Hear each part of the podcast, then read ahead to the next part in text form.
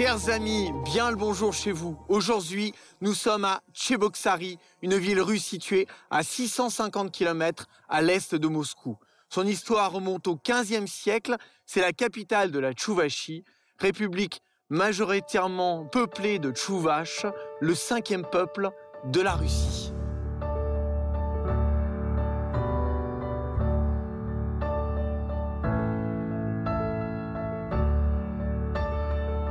À Cheboksary, il y a beaucoup d'églises et de monastères en activité. Aujourd'hui, nous allons nous rendre dans l'un des plus anciens d'entre eux, le monastère de la Sainte Trinité.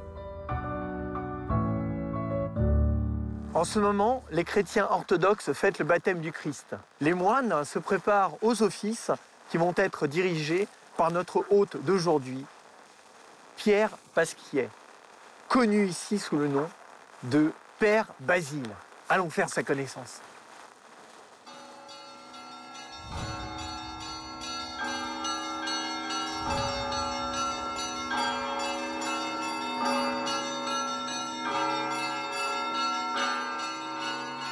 Bonjour Père Basile. Bonjour Yann. Ça me fait plaisir. Je Allez. suis émerveillé. C'est magnifique. Très content de vous, de vous, de vous connaître. Vous avez choisi le jour, hein, bah là, on est avec moins 30. meilleure température. tout Voilà, ce mais c'est ça la Russie, c'est ça qui est bien. C'est magnifique. Est-ce que vous pouvez me montrer le monastère? Le monastère a pris naissance au XVIe siècle. Mhm. Ivan le Terrible avait décidé d'en faire une forteresse. Et il décide aussi de, de faire, euh, d'en faire une ville. C'est la naissance de la ville de Tcheboksar et la naissance de notre monastère. On voit trois personnages, trois saints, qui arrivent de Moscou en bateau par la Volga. Ouais. et ils ont ordre par Ivan le Terrible de euh, bénir la future ville et de célébrer une liturgie à l'endroit de la future cathédrale, qui est aujourd'hui la cathédrale principale, la plus ancienne. Et tout Et- ça nous mène jusqu'au XXe siècle. 20e alors. siècle, alors là, c'est la- l'arrêt total de la vie du monastère. Mhm. Euh, donc les, les moines sont expulsés, ils sont tués. Le monastère est en, en partie détruit. Ce sont des choses qui restent de l'ancien monastère, ce, bâtiment-là. Mhm. Euh, ce- ce- cette église, euh, ce qu'on voit derrière nous, le mur, c'est déjà l'époque moderne. C'est nous qui l'avons construit. D'accord. Le, le clocher était rasé à zéro. Euh, L'église de la Sainte Trinité avait été transformée en théâtre de marionnettes. Euh, ici, c'était librairie, club, euh, club pour les parachutistes. À partir de quand tout est reparti? Eh bien, c'est à l'époque de Yeltsin, c'est-à-dire depuis euh, 1993, le monastère fonctionne, on dire, à plein. Donc, on a, on a reconstruit l'église ici principale, l'église Ouais. de la Sainte Trinité. Voilà, on a reconstruit le clocher, voilà, qui est ici. On a une école euh, spirituelle, c'est-à-dire pour la formation des futurs prêtres. Mhm. Euh, on a une école du dimanche. Et puis, euh, on a une petite ferme, enfin deux fermes, deux petites fermes. Mais elles sont, à- elles sont à l'extérieur, elles sont à 30 et 70 km d'ici. On a euh, une trentaine de moines, enfin de moines, de postulants, de gens qui viennent regarder. Là, c'est le- leur cellule ici, ils habitent ici. Voilà, chacun a sa petite cellule. Vous-même, Et- vous habitez ici? Oui, voilà, ça c'est c'est la maison de l'Igoumène, voilà. D'accord. C'est aussi la maison un petit peu administrative, mais j'habite aussi dans les, sous le toit, voilà. Je suis très curieux, j'aimerais bien que vous me montriez. Et si on rentre Allez, on va aller. On va y aller. Donc votre cellule et votre petit endroit au paradis. C'est ici que vous faites votre prière, donc Voilà. c'est bien ça, C'est la prière personnelle. avec tous ces saints autour de C'est vous. ça. Et puis, vous voyez, euh, le psautier, le psautier, les livres de prière sont en français. Ah oui, oui, oui. Le psautier liturgique orthodoxe. Euh, Ça vous arrive aussi de faire des prières en français? Euh, quand je suis seul, je prie en français. Donc, ce sont tous nos saints. Il y a même Sainte Geneviève. Sainte Geneviève de Paris. Par exemple, quand il y a eu euh, euh, les attentats, quand il y a eu tout ça, euh, je mettais des cierges à Sainte Geneviève pour protéger les Français. Voilà. Vous pourriez me raconter un petit peu aussi quelles sont vos, vos fonctions en tant que vicaire dans ce monastère? Oui, bon, le vicaire, c'est euh, c'est l'abbé du monastère. C'est-à-dire que bon, c'est l'évêque qui, est, euh, qui a le, titre euh, le, principal de, de père abbé, euh, mais comme il ne peut pas gérer le monastère, donc juridiquement, c'est moi qui ai la charge du monastère, la responsabilité juridique, la gérance économique, la gérance morale, c'est-à-dire mhm l'éducation des frères, le suivi des frères, leur suivi spirituel. Donc le, père abbé est aussi, euh, est aussi, il doit être le, père spirituel de, tous les moines du monastère. Et vous parliez de votre salle de prière. Est-ce que il n'y a que celle-ci? Vous en avez une autre euh, encore dans Bien sûr. Ça c'est personnel, personnel. C'est-à-dire euh, il n'y a personne. Voilà, vous êtes le premier qui monte ici. Il y a vraiment personne qui euh, qui monte ici. C'est le lieu intime. C'est la, chambre haute. Hein. En plus, en plus c'est symbolique. On est sous les toits, donc c'est vraiment la chambre haute. Alors j'ai une petite chapelle en bas. Oui. C'était à l'origine, c'était ma cellule. Mais euh, comme cellule, ça ne, ça me plaisait pas. Il y avait trop, trop de, fenêtres. Et euh, euh, j'ai trouvé des, artistes qui ont peint la chapelle, donc qui ont peint les murs. Donc c'est devenu très, très joli. En plus, j'ai trouvé des artistes qui ont fait l'iconostas. C'est tout fait avec des artistes du lieu. Et c'est fait à la main. Vous êtes né d'une famille catholique. Comment oui, tout à fait. arrive-t-on à l'orthodoxie? Moi, j'y suis arrivé en avion. en arrivant à Moscou. Non, c'est une blague.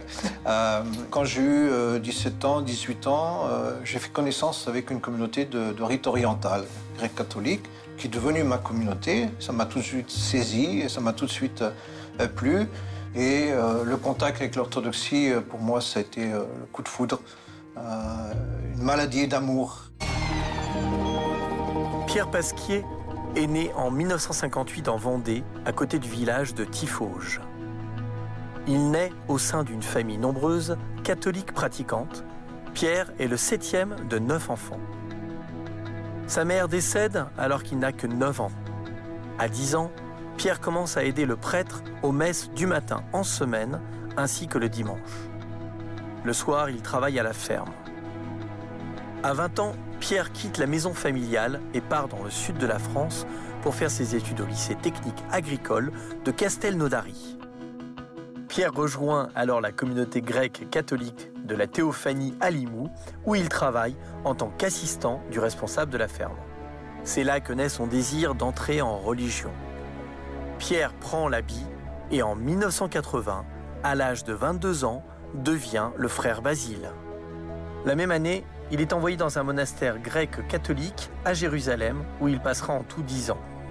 Le patriarche orthodoxe de Jérusalem, Benoît Ier, et l'orthodoxie en général l'y influence beaucoup.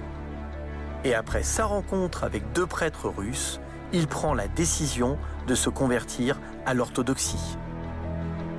Début 1994, il part en Russie où il visite d'abord un haut lieu de l'orthodoxie dans les îles Talab. Quelques mois plus tard, il entre officiellement dans l'église orthodoxe russe. Il est d'abord envoyé dans un monastère à Pskov comme simple moine, puis est transféré en Chouvachi, dans un petit village où il devient prêtre. Il déménage ensuite à Alatyr, une ville tchouvache où il sert en tant que prêtre pendant plus de dix ans. Par décret présidentiel en 1998, le père Basile obtient la nationalité russe. Et en 2009, le père Basile est nommé à Tcheboksary, au monastère de la Sainte Trinité, où il réside et officie jusqu'à aujourd'hui. En 2011, il est nommé archimandrite, l'un des plus hauts titres de l'Église orthodoxe russe. Oui. Vous êtes euh, donc parti d'un certain, un certain nombre d'années. Euh, ça s'est fait facilement, ce départ de France? Vous le vouliez? Euh, Par rapport à votre famille Il y, avait, y avait le bout de l'aventure, bien sûr. Ouais. Euh, mais euh, je savais que j'allais dans un pays euh, en révolution, parce que c'était après octobre 93. Ouais. Donc il y avait la Maison Blanche russe hein, qui, brûlait. Qui brûlait oui, voilà, il y avait les, émeutes dans les rues. et tout le monde me disait, mais t'es pas un peu cinglé d'aller en Russie à ce moment-là C'était J'avais pensé, j'avais pensé, mais je me dis non, le Seigneur m'appelle là-bas. Mhm. C'est-à-dire que je dois avoir quelque chose à faire là-bas. est-ce que vous arrivez de rentrer en France? En France, je... De temps en temps? Maintenant, ça fait, euh, combien? Je dirais, la dernière fois que je suis allé en France, c'était en 2011. Ça ne me manque pas un petit peu? Non. Non, pas Euh, du tout. Non, parfois, vous savez, euh, c'est difficile parce que la France n'est plus ce qu'elle ce qu'elle était quand je l'ai quittée. Il y a un certain décalage et j'arrive plus à m'y retrouver. Vous avez appris le russe facilement? Non, je En pas, combien je- de temps? je l'ai pas encore appris. Oh, Vous le parlez très bien. Hum, euh, J'ai commencé à apprendre le russe euh, par Moscou parce qu'à Moscou, euh, c'était un petit peu, comment dire, l'exotisme, le français qui est arrivé. Donc tous les, les Russes qui parlaient français euh, voulaient parler en français avec moi. Ouais. Donc impossible d'apprendre le russe. Avec des cours intensifs. Non, Même pas Euh, c'était plutôt des épreuves intensives parce que, euh, bien sûr, on m'envoyait faire des, des- des- comment dire, des obédiences et je comprenais Ouais. rien. Euh, on me disait fais ceci, moi je faisais cela parce que je comprenais pas ce qu'on voulait de moi. Ouais. On m'avait même pas insulté, mais enfin on m'avait euh, dit comme ça, l'économe du monastère m'avait dit euh, Hey, tu es un baran, c'est-à-dire tu es un mouton Un mouton. tu comprends rien. C'était pas que je comprenais rien, mais euh, j'arrivais pas à saisir ce qu'il voulait. Ouais, il me ouais. disait aller à droite, j'allais à gauche, par exemple. Bon. Mais il y a des choses qui se transmettent, il n'y a, pas besoin de langage. Ouais. Il y, a, il y a des choses comme ça. Par exemple, quand je suis arrivé au monastère de, de Pskov, pendant deux heures, j'ai rencontré le père Jean-Christian Kim, Ouais. qui me parlait en russe. Moi, je ne connaissais pas le russe. Et euh, je comprenais tout ce qu'il me disait. Est-ce que vous avez du temps libre? Euh, c'est ça, c'est difficile à dire parce qu'on est toujours occupé.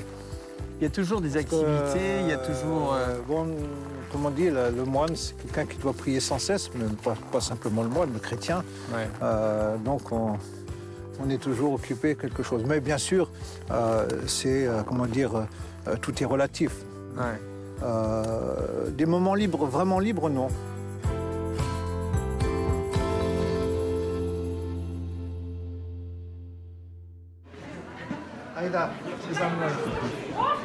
Une fois par semaine, le père Basile donne des cours de catéchisme à l'école du dimanche.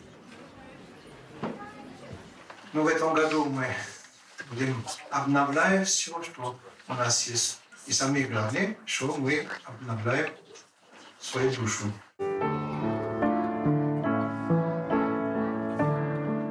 Aujourd'hui, en ce début d'année, les étudiants de l'école donnent un concert.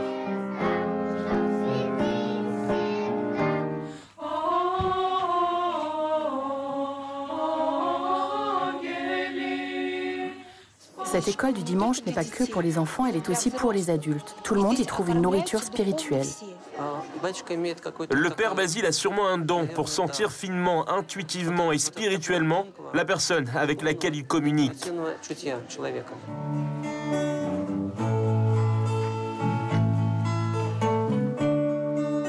I see friends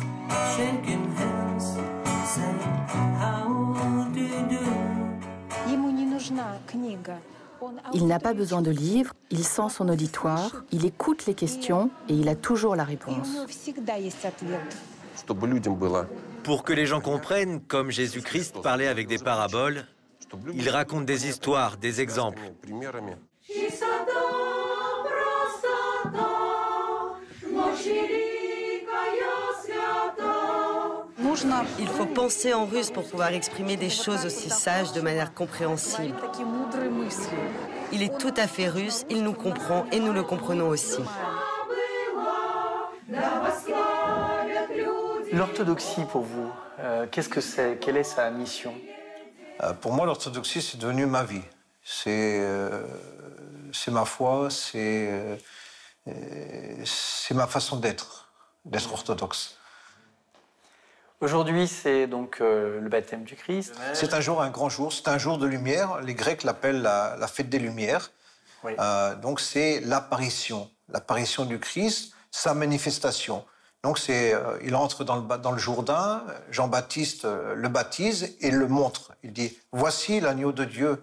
Hein, et il dit Jean-Baptiste, moi, je vous ai baptisé avec de l'eau, c'est un baptême de pénitence, mais lui, il va vous baptiser dans le feu du Saint-Esprit.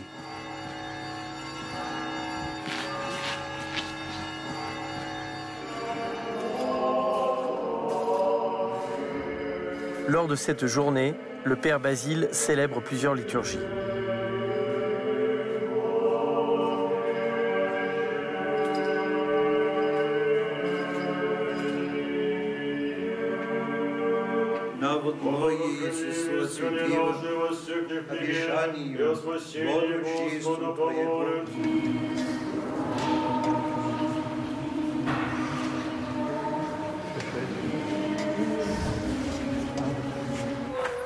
Cet office liturgique s'achève par une procession. Il va bénir la source.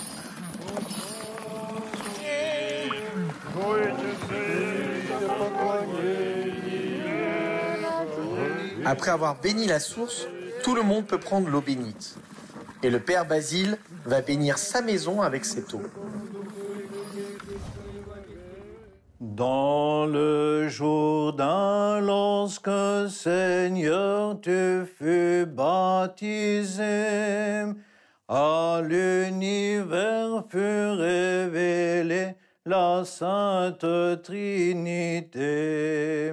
En ta faveur se fit entendre la voix du Père, te désignant comme son Fils bien-aimé. Et à toi, Yann. Bonne fête du baptême. Merci. Voilà. Allez, félicitations. Nous sommes au bord de la Volga, le plus long fleuve d'Europe. Une des traditions lors de la fête du baptême du Christ est de plonger dans un trou découpé dans la glace lors des gelées de la Théophanie, les plus grands froids de l'année. Et il va falloir respecter la tradition.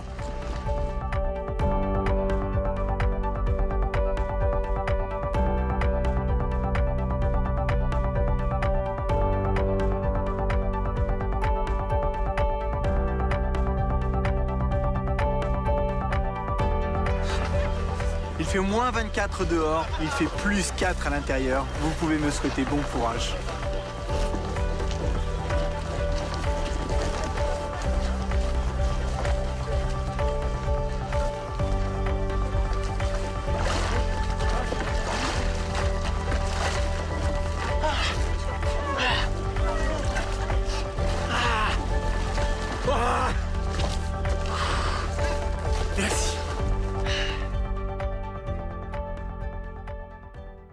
Différence principale entre les années 90 et maintenant, selon vous? Euh, Il y a beaucoup de choses qui ont changé. Euh, entre autres, euh, quand je suis arrivé, les magazines étaient super vides. les étalages étaient. euh, Il n'y avait rien. Qu'est-ce qui vous choque encore en Russie après toutes ces années? Hum. Euh, parfois le manque d'organisation. Hum, Parfois, euh, par exemple, on commence les travaux quand il commence à pleuvoir, les travaux de. on répare les routes quand il y a la neige. Euh, on fait. Qu'est-ce que vous préférez L'île de Ré ou les gelées de la Théophanie? Les gelées de la Théophanie. Ouais, c'est quelque chose qui est plus important? Oui. Euh, J'ai commencé mon, mes premiers pas en Russie par le plongeon. Euh, D'abord, j'ai eu peur. Et puis ensuite, euh, j'ai fait ma révolution dans, dans ma tête et j'ai pensé qu'il faut que je me plonge, sinon mon intégration en Russie sera ratée. Qu'est-ce qui vous plaît le plus en Russie? Euh, L'amitié, les gens. Quelle est votre activité préférée? Servir. Servir. Je suis prêtre euh, et être avec le peuple, euh, être avec les gens. Votre mission. Père Basile, un grand merci pour votre temps et pour votre hospitalité. Merci. Bientôt, au revoir.